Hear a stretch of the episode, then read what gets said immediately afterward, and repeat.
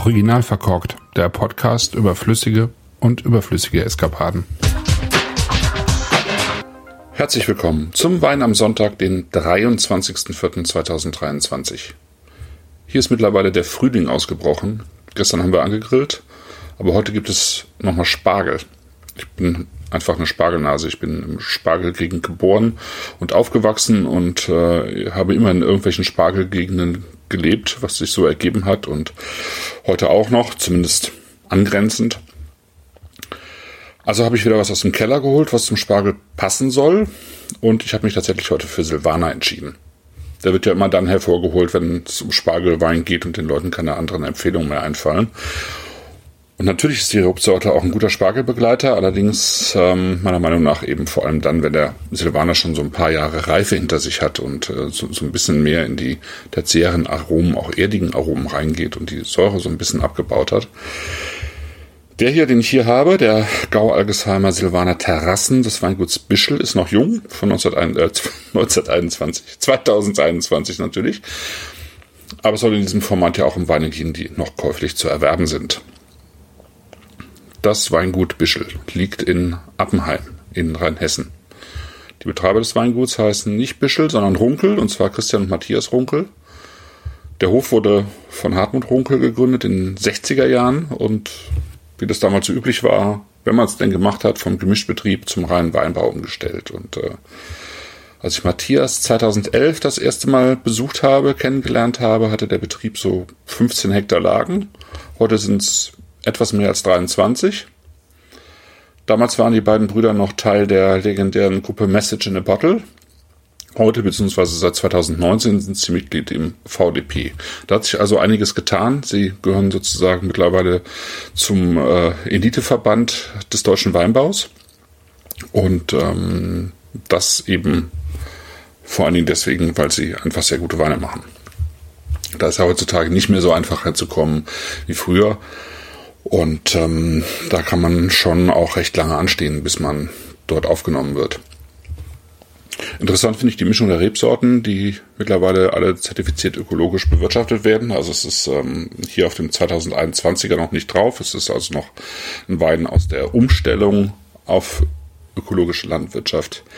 Es gibt 35% Riesling, was gar nicht so viel ist für Rheinhessen, finde ich. 45% Burgundersorten, also äh, durchaus mehr. 5% Silvaner und dann noch 15% weitere Rebsorten. Ich weiß ehrlich gesagt gar nicht so ganz genau, was es äh, alles ist. Aber der Fokus liegt auf jeden Fall äh, deutlich auf Burgunder und natürlich auf Riesling, aber ähm, ich denke, die, die Menge an Burgunder ist relativ hoch hier. Und äh, das zeigt sich natürlich auch im Portfolio und ähm, gerade da, finde ich, haben sie in den letzten Jahren auch äh, ganz schön zugelegt. Die Reben dort stehen vor allen Dingen im Kalkstein. Dafür ist ja der Appenheimer 100 Gulden bekannt. Das ist eine der kalkreichsten Lagen in Rheinhessen, also mit viel Aktivkalk auch. Dazu gibt's Quarzit. Dafür ist der Binger Scharlachberg bekannt. Dann gibt's Tonnagel und Lösslehm und dann gibt's noch äh, den Riesling vom Porphyr.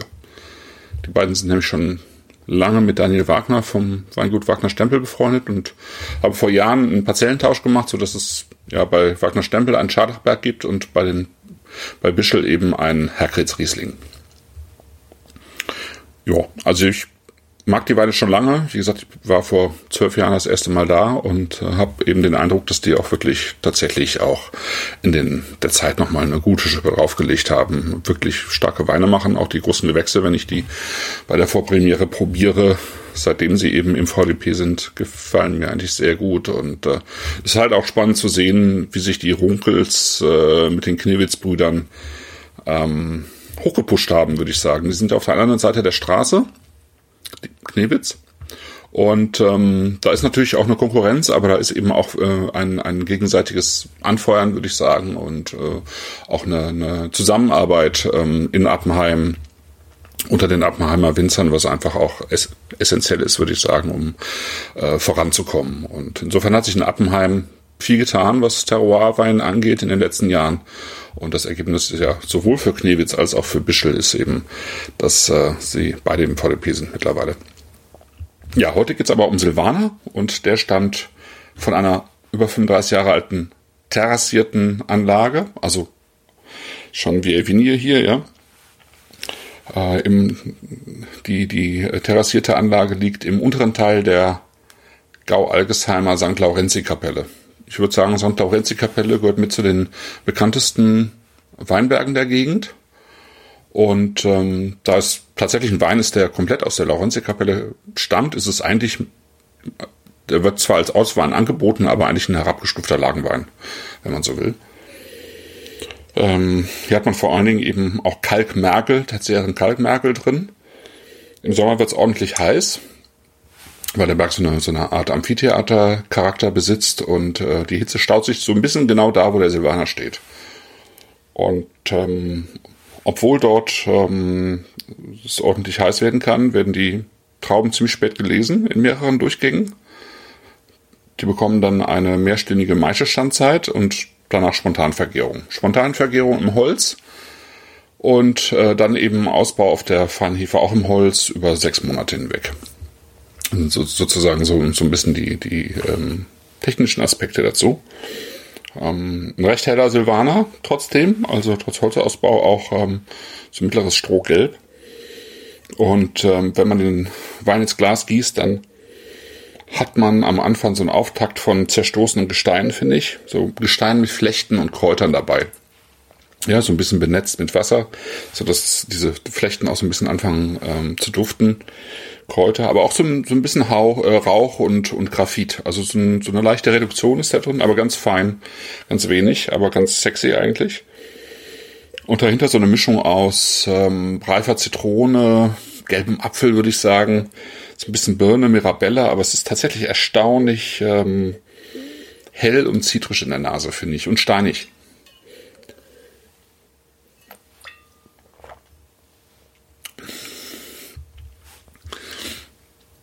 Am Gaumen wirkt der Wein von Beginn an sehr elegant.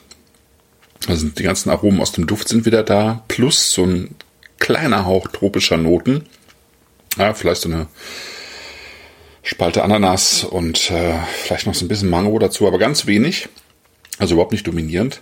Das Holz, ähm, ich finde es ziemlich perfekt eingebunden. Dezent, trägt das Ganze, bringt vielleicht so einen Hauch von Vanille mit. Überhaupt. Man hat so ein bisschen was von Vanillecreme am Gaumen und man hat so das Gefühl, finde ich, oder ich habe das Gefühl, dass diese Vanillecreme äh, quasi auch für eine cremige Textur sorgt. Ne? Also die ist definitiv cremig, die Säure passt dazu, weil die eben reif und seidig ist. Und trotzdem wirkt der Wein frisch, weil er so eine ganz eigene lebendige Mineralik mit sich bringt, die den Silvaner schön trägt. Und ähm, unten drunter zeigt sich eine, eine ziemliche Kraft. Also der Wein hat ordentlich Power aber ohne dass es im, im ersten oder zweiten Moment auffallen würde. Und dann hat das Ganze auch noch eine sehr schöne Länge. Faszinierender Wein, finde ich. Der passt eigentlich gar nicht so direkt in mein Beuteschema, äh, wenn es so um Silvaner Solo trinken geht, da ich eigentlich lieber schlankere Silvaner trinke. Und wenn man eben ähm, auf die Seite geht ähm, und sich ein bisschen einliest und da dann steht, dass es eben aus einem ja, aus dem heißen Teil der Laurentia-Kapelle kommt und dann auch noch spät gelesen wird, dann würde ich normalerweise sagen, ups, nee, das ist nicht mein Salvaner, aber was die äh, beiden hier, Matthias und Christian Runkel, abgefüllt haben, ist top. Und es passt hervorragend zum Essen, weil die Säure eben schon schön reif ist und sich jetzt schon sehr harmonisch ins Essen einpasst, eben auch beim Spargel. Ich habe es vorhin auch schon ausprobiert. Und das verwendete Holz stört eben auch gar nicht, weil es eben schön eingebunden ist. Und ähm, tatsächlich sind die Silvaner Terrassen weit davon entfernt, irgendwie latschig zu sein. Also was ja schnell passiert, wenn Silvaner zu spät gelesen wird. Und früher war es gang und gäbe, finde ich. Also spät gelesen, aber nicht zu spät gelesen. Und ich würde sagen, alles richtig gemacht im Keller. Und wenn ich dann noch auf den Preis schaue, 15,90, ist es eine klare Empfehlung. Das ist mein Wein am Sonntag heute. Wie immer hoffe ich, dass ihr einen guten Wein im Glas habt, einen schönen Essen und den Tag genießt. Bis dann. Ciao.